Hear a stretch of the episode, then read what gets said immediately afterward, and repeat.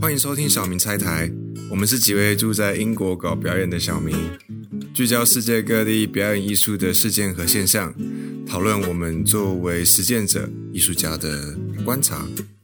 我是浩。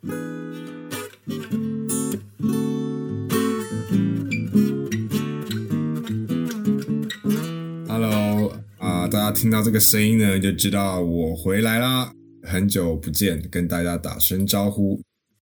我其实已经消失了蛮久的，大概已经快半年。那这半年呢，跟大家报告一下，对我在专心在我的这个 PhD，对，这最后的写的部分，希望赶快把它赶快写完。那目前呢是还没写完，但是已经进入尾声了。恭喜恭喜！谢谢谢谢，这个 孟老师出现。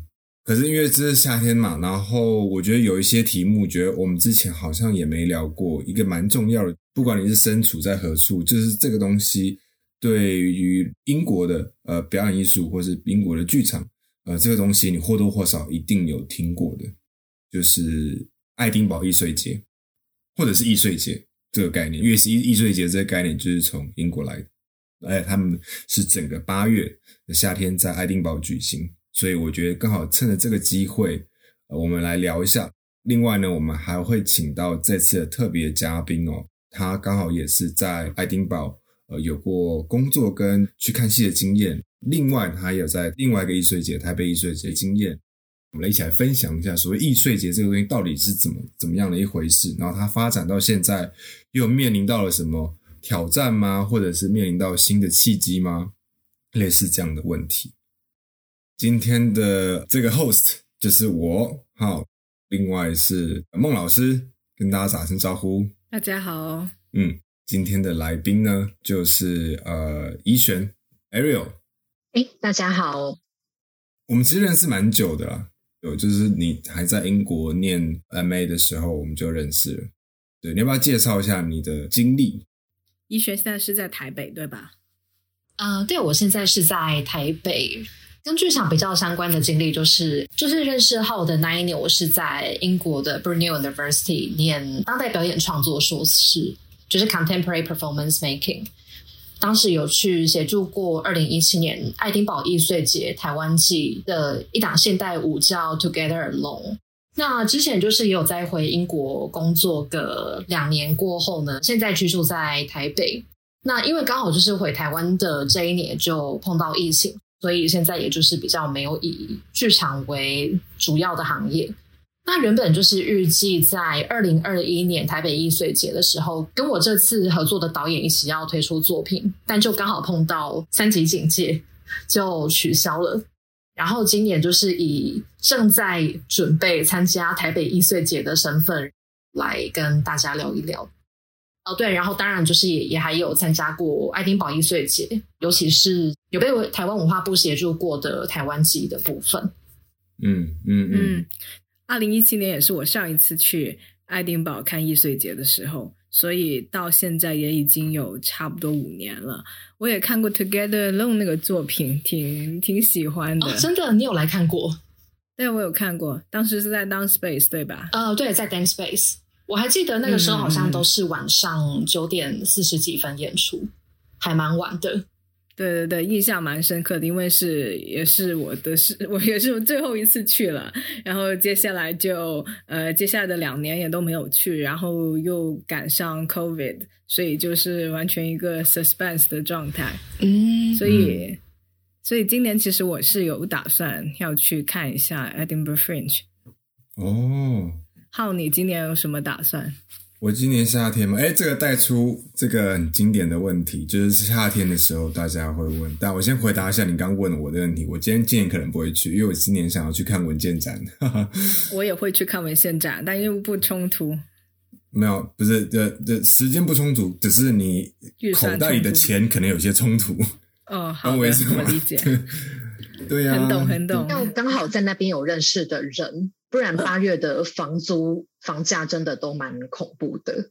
有推荐吗？正好聊到，呃，我也没有推荐的耶。我那个时候也是因为当时找我去那边工作的制作人，他本身有大概六七年在那边当观众的经验了，所以他非常清楚夏天爱的爱丁堡房子有多难找。所以我们那个时候八月要演出，他大概一月二月就找好了，因为毕竟你要在那边是不是？是不用自产的地步啦，但是就 是因为你毕竟要在那边生活一个月嘛，生活跟工作一个月，然后你又还一定要有地方可以煮饭，那你又还要大概算好你团队的人数，所以你要刚好符合这个需求的话，真的，假设你今年八月要去演，你大概二月左右就要找好房子了。真的就是我我是我是真的觉得，就就是对对那种每年都要去的人，真的可以考虑一下自自个餐，就是 对。那我觉得这个是易碎节本身的问题，我们可能都会聊到。易碎节这个东西是爱丁堡先开始的嘛，然后它几乎演变成一个大家非常共同的记忆。我不知道就是在座其他两位有没有这种感觉，至少在我我周遭的。艺术家的朋友们，夏天的时候，他们通常都会问几个问题嘛，就是说，哦哦，你夏天要去哪个音乐节？就是 那个英国夏天音乐节很多嘛。然后，如果是比较靠近做剧场的朋友呢，就会问说，哎，所以你夏天是要去度假吗？还是你要去爱丁堡？就爱丁堡，爱丁堡不等于度假。我都要，但我同意这两个不是一回事。正好前几天跟呃男朋友有聊起过。他说他没有去过 Edinburgh Fringe，有想去体验一下。我把他劝退了。我说你要去就最好我们不要一起去，因为我去的话一定就是去 去带着任务去的，就是我那种 intense 的行程不适合你这种正常的游客，过于 intense。而且不是有很多看戏的 tips 吗？比如说，要是坐座位最好坐在那个一排的边上。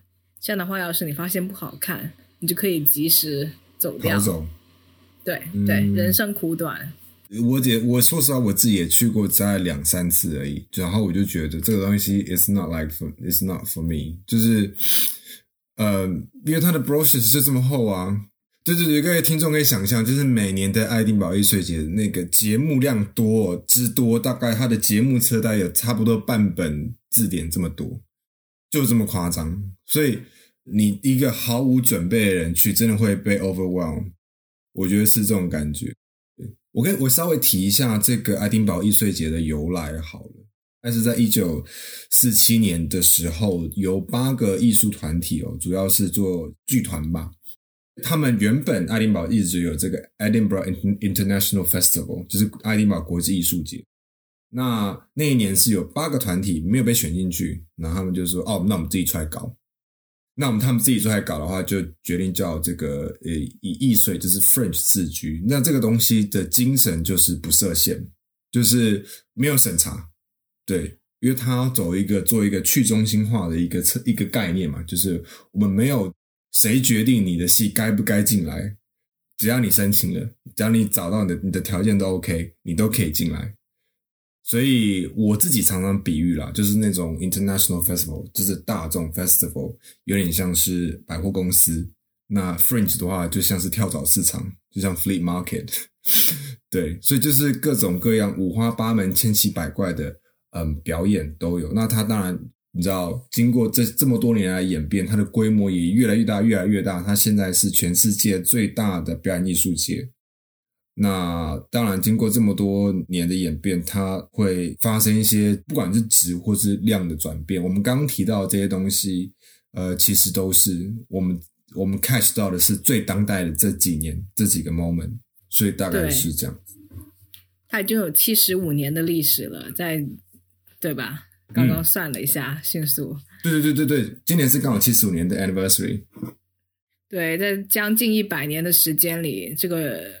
社会、人文、经济非常大的变化，也是反映在这个艺术节里面的。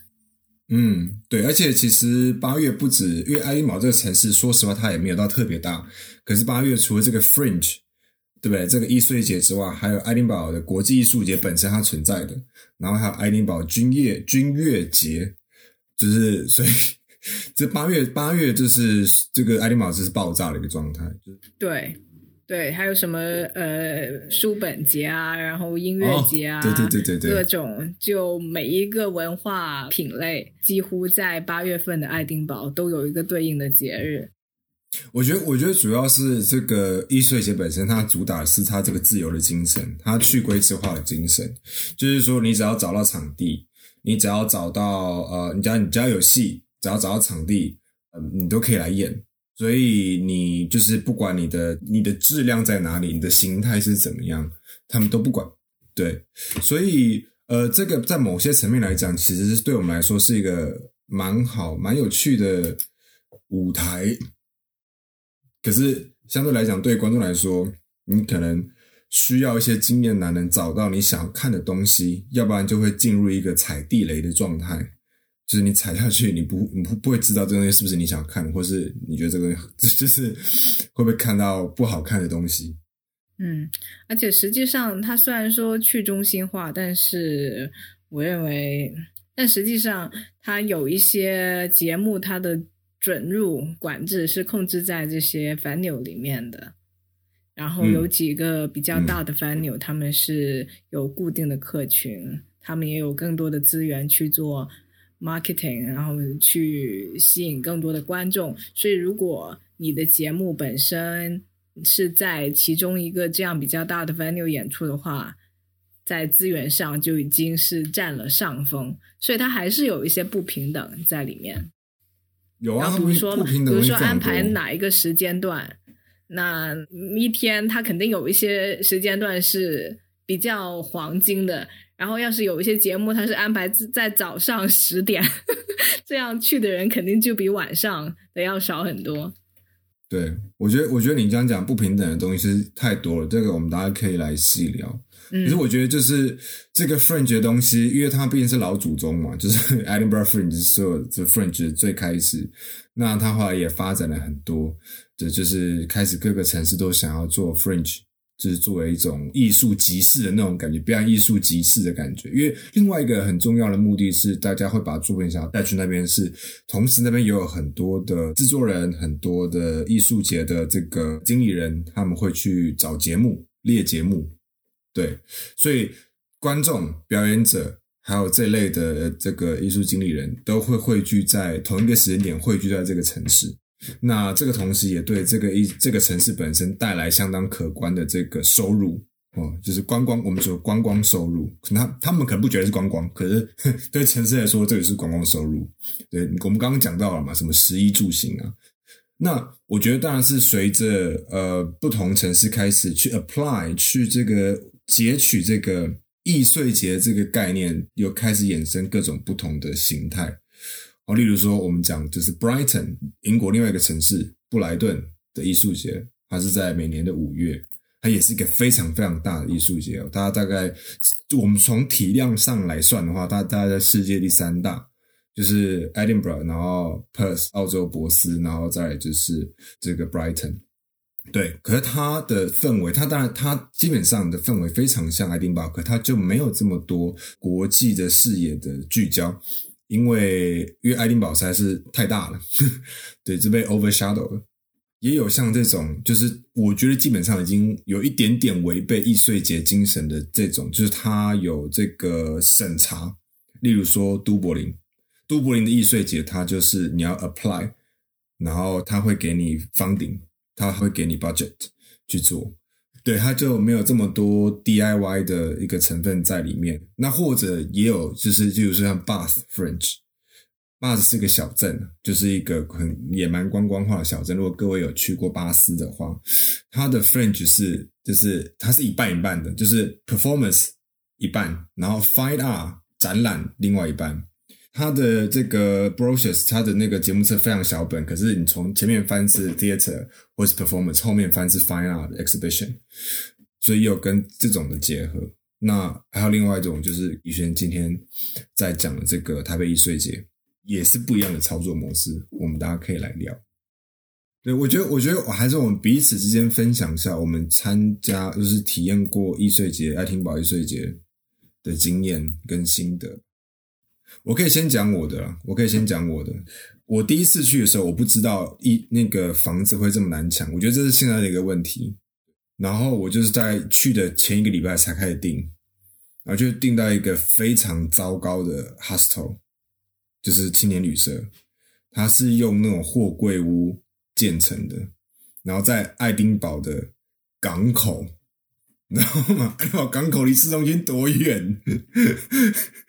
对啊，然后去那边之后，它就是几个货柜散落在那种码头旁边的停车停车场，所以它没有地址。我就一直绕绕老半天，这到底是哪里？这样子，然后打电话给那个哈手主人，他来出来接我，然后我就进去了。哇哦，我这在这地方可以住人，这样，然后我们就在那边待了大概。我觉得待了一个一个礼拜，你就是你去，你就会发现，就是永远都会觉得待不够，因为看的东西实在太多了。就一个礼拜，我当然是想看能看尽量看，可是基本上还是呃看不完。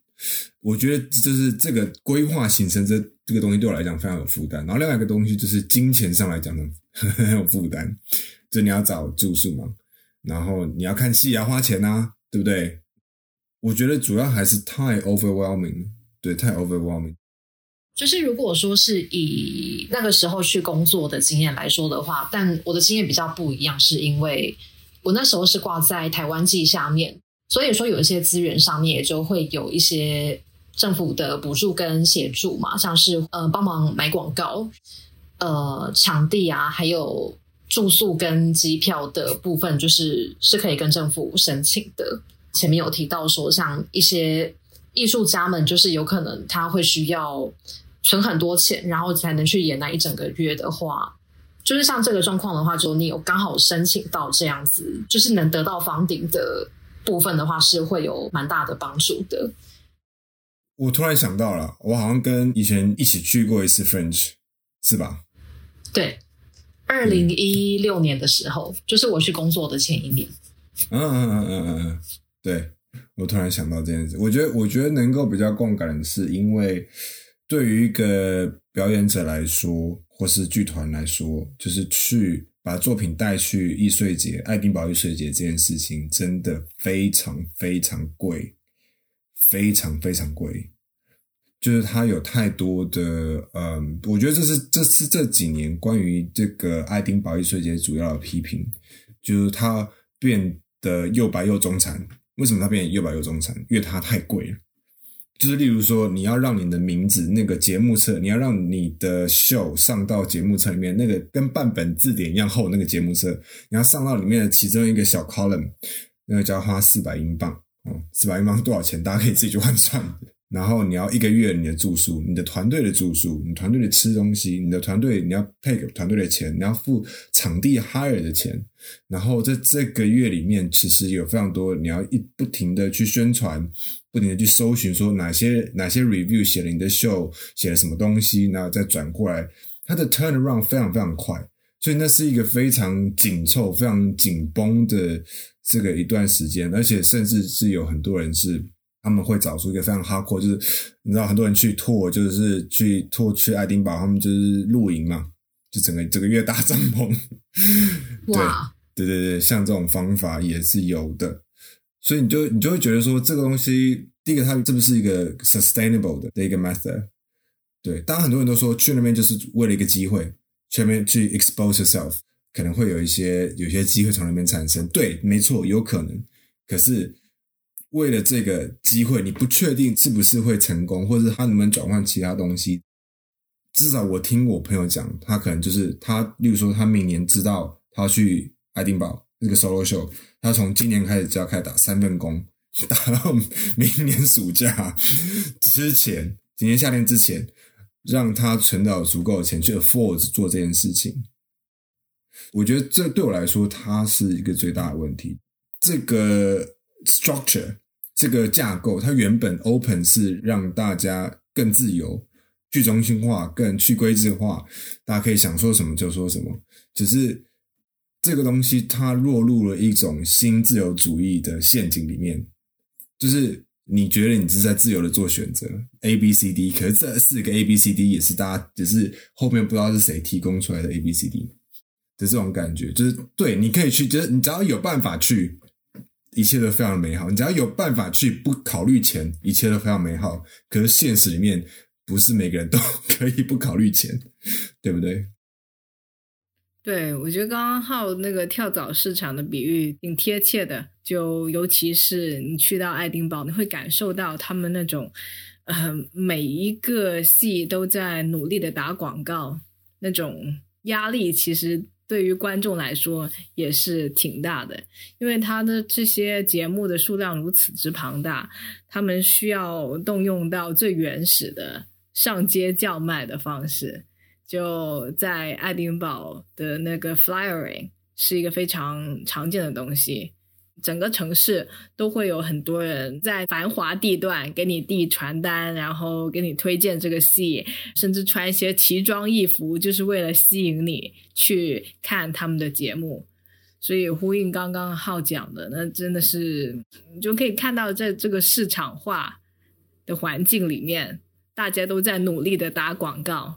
然后有可能是有更多资源的那些人，他们能打出更响亮的广告，然后又吸引到更多的人。你有这种感觉吗？怡璇，就是你作为一个观众，这个东西会不会给你有一些压力？嗯，是会有，尤其是说，如果像你去走像 Royal Mile 或者是一些那一种小吃摊或餐厅特别密集的路的时候，但因为自己也是做剧场的人，就又会觉得。不太想拒绝他们，所以你几几乎就是身上要有一个小小的手提袋，然后装了大家满满的 flyer，然后好可能回去你的背包客旅馆或住宿的地方，一个一个慢慢看，说呃好可能会有哪个有趣，就有点像是小有软体在滑 Tinder 那种感觉，就是一两秒一两秒筛选掉各种节目。嗯，但要说嗯压力的话嘛，就是但我是知道说有些团队他。比较不会去跟，比较不会去特别抢，像你们刚说的这种繁华地段。就例如说，他假设他投放广告跟呃宣传的方式是，例如说像去找同质性接近一点的场地。假设说好一样是现代舞，那他在 Do Southside 演，他可能可以去 Dance Space 去发传单。那可能甚至他可以找时段比较接近的时候去发他的传单。假设他平常是下午四点演，那他可能可以。两三点左右的时候去 dance space 发，那可能就刚好可以吸引到下午这个时段有在出没、想要看现代舞节目的人。就可能每个团队自己去 filter 自己的 TA，就是呃去开发自己潜在观众，都会有不一样的方式跟心法。如果说去工作的话，可能可以稍微借由这些方式去过滤自己比较有可能的观众，才不会让自己这么累。嗯，当时你们在爱丁堡工作的时候也是这样策划的吗？嗯，用同质性的地方去发 flyer 这件事情是有尝试过的。嗯，然后也有尝试过，例如说不要在那种精华地段发，例如说去试试看在本地人多一点的会去吃东西、买东西的那一种小市集或市场。应该说，就是其实为了卖票，你什么样的地方都可以去尝试看看。但其实，因为大家节目的性质不一样，所以你也很难说你到底在哪里发会是 work 的，你到底在哪里发会是无效的，其实都很难讲。对啊，像是，其实我觉得社群媒体投放广告这件，这个预算其实也也不能省，它可能会是相对来讲让你在家不用这么累的一个宣传方式，或者例如说像经营了 Twitter，但你就是尽量去找跟你同时性接近一点的演出节目点按赞。或者到处去 follow 跟你的节目同质性接近一点的艺术家，或者甚至去 like 附近的店家，就是可能靠近你场地附近的冰淇淋店，什么地方你都让大家知道说，哦，这附近有一个有人在经营这个 account，至少让附近的店家或者是当地的学生啊，或当地的戏剧学校什么的去知道哦，有这一个节目。但这个其实就是也是很海放的方式。等于算有点像海投，就是当然实际上吸引到多少人的话，就是嗯也不一定，但但可能就是让为了宣传什么方法都可以试试看。嗯，当时你们宣传 Together Alone 的后面就呃宣传的效果怎么样？你们对于上座率之类的满意吗？嗯，我们其实那个时候有做问卷，我们是发现其实 Word of Mouth 是。还是最有效的宣传，所以其实就是你前面的演出的那个水准要维持好。然后让观众们去带观众。不管是哪一国来的观众啊，就是像也不一定要是只跟一些你你认为的媒体或是大制作人们博感情，就是例如说，呃，像在前台工作的话，也是可以，例如说，呃，观观众有多一点交流，就是让他们感觉到说，哦，你这个团队的热忱。那如果他们喜欢你的演出的话，也就自然会帮你介绍朋友来看。嗯，是是，真的，我很同意。戏都是人做出来的，我觉得人的因素很重要。而且在爱丁堡，它另一个比较决定观众看戏选择的另一个重要因素是媒体的 review。在爱丁堡不是有很多那些小册子吗？那些小真的就是看星星选戏啊，尤其你是月底去的这一批观众，一定都是看星星选戏了。对对对，这这里有另一个 另一个 tips 吧，就是。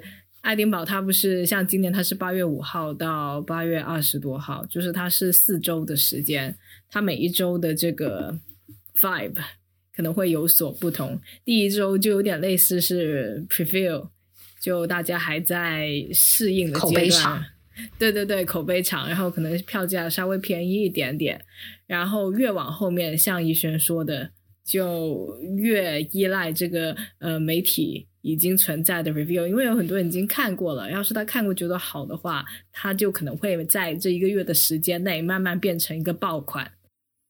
嗯，我觉得就有点像是比赛那个跑马拉松刚开始的时候，好像大家都差距还蛮还蛮接近的。然后后来这个差距就会开始叠加，从观众的口耳相传或是一些剧评的 review。我记得还有那个 Total Theatre Award 也是会选爱丁堡的戏，不是吗？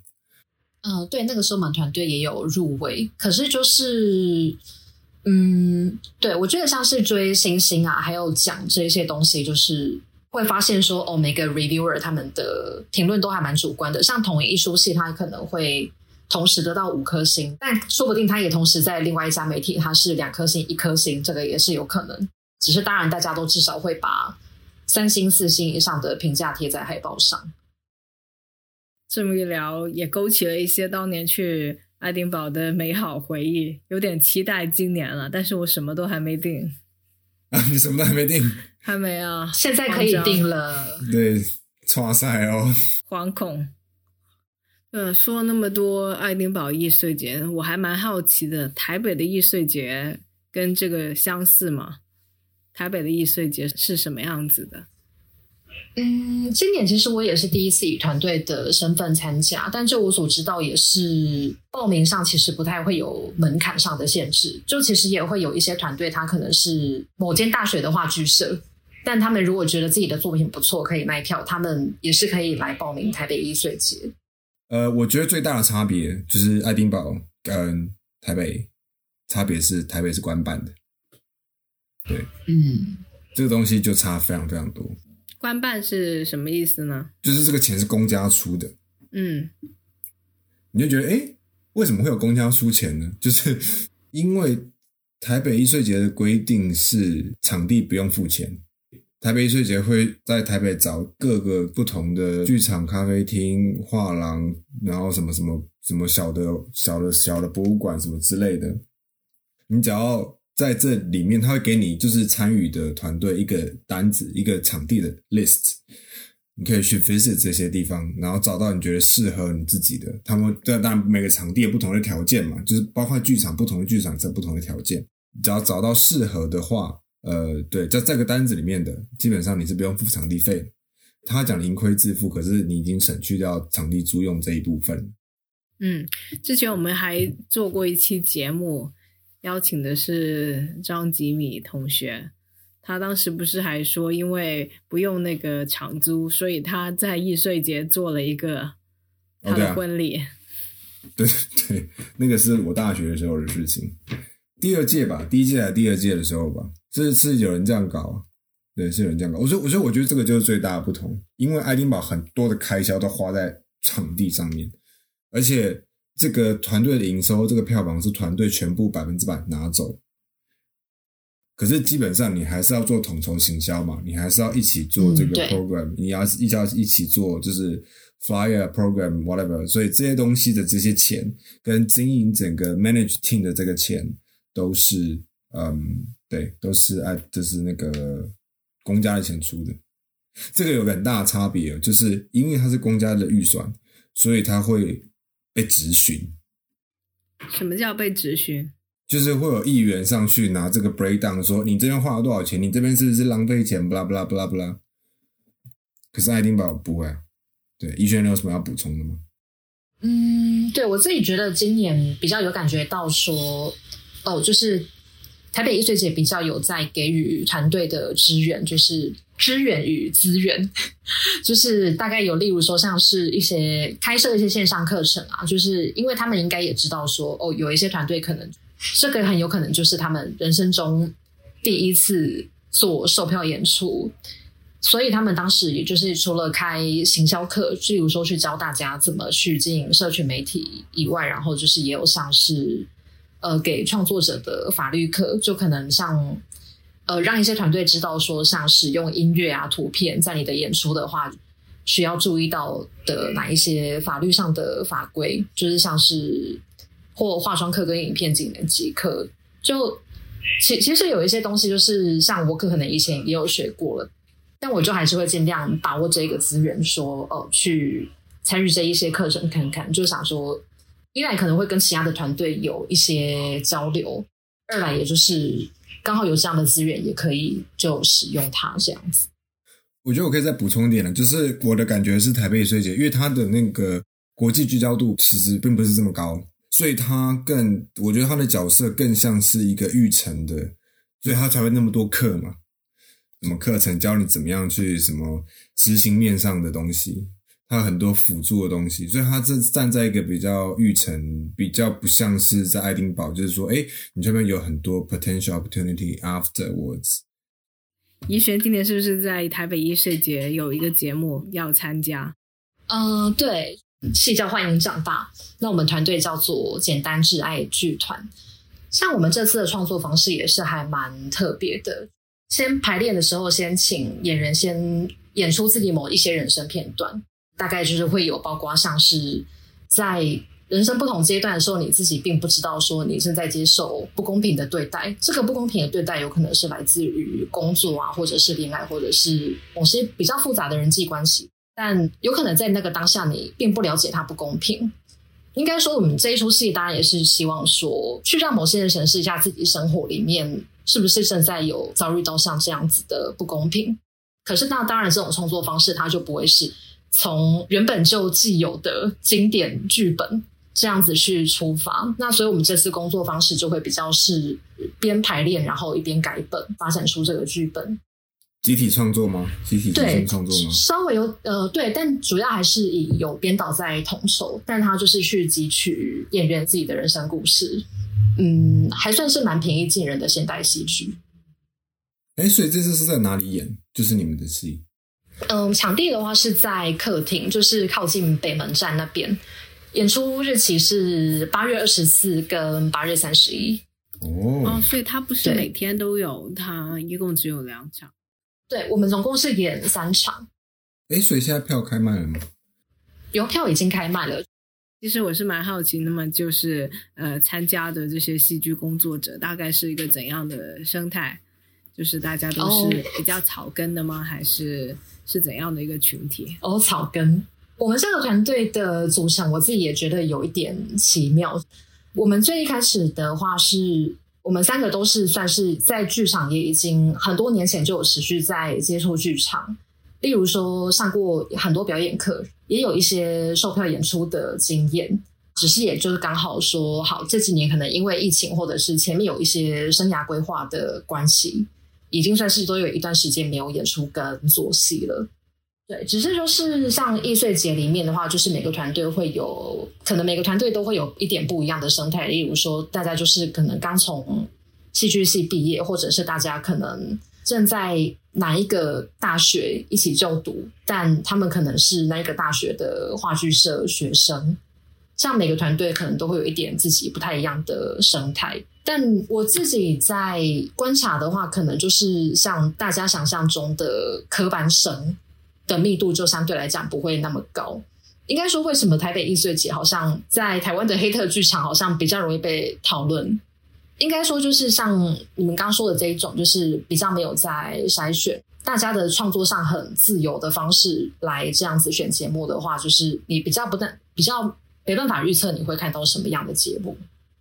嗯，我觉得我可以稍微补充一下，这台艺术节它有一个制度上的问题，让它没有办法那么这么这么的国际化。是你注册的时候，你一定要有一个团队里面的人，或是你的公司的，你一定要有个台湾地址，就对了。对，对，你一定要有个台湾的地址。所以那这样的话，对于那些可能呃国来的团队就会有困难。对。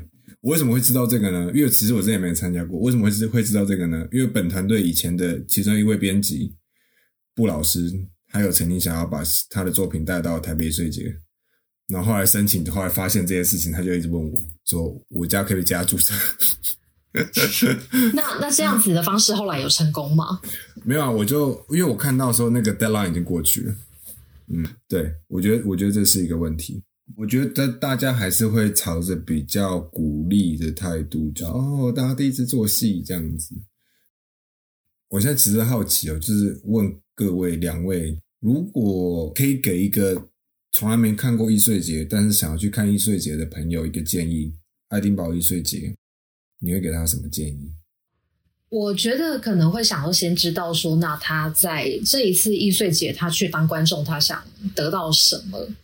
假设说他就是很怕被雷到，他就是一定要看最棒的表演。他看到一点点稍微不合他品味的戏，他就是会生气。那我可能就会稍微建议他，至少在这些星星都出来以后再去，可能就大概是月中啊之类的，就可能至少这一些媒体，他可以帮他筛选到对他来说就是品质有一定程度以上的演出。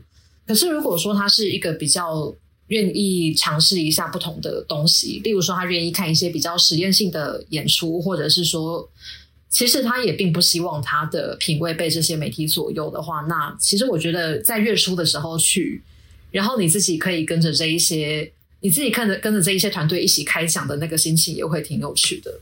因为我自己有一年是在月底去，一年是在月初去，然后我月初的时候就有发现一件事情是，哎，我觉得有的演出好棒，我好希望他们可以得到五颗星。然后就发现，哎，他们真的得了，然后就会在自己心里面窃喜：天哪，我品味怎么这么好？类似像这一种，像这一种玩法也是可以的，都挺有趣的，就是自己会心里会觉得很有收获。嗯，很有道理，我也有同感，因为我也是曾经在两个不同的时段去过。我觉得月初去，像你说的，就参与感更强。如果看到一出好的戏，就有一种。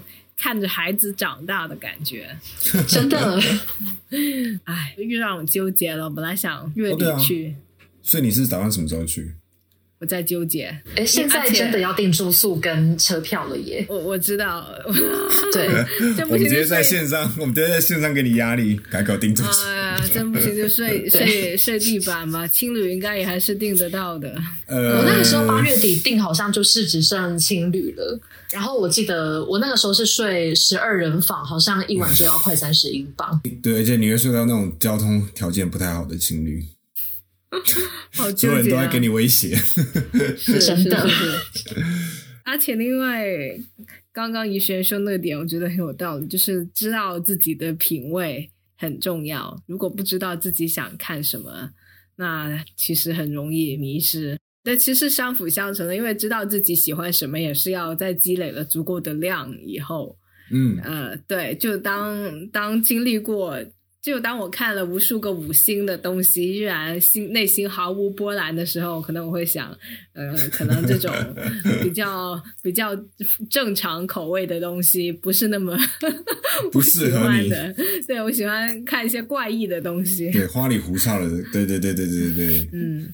可是我觉得稍微有一点点不一样，是因为台湾的圈子很小，所以很多时候你要么就是被亲友推到，或者是说你 follow 这个演员，给我 follow 这个导演他的作品。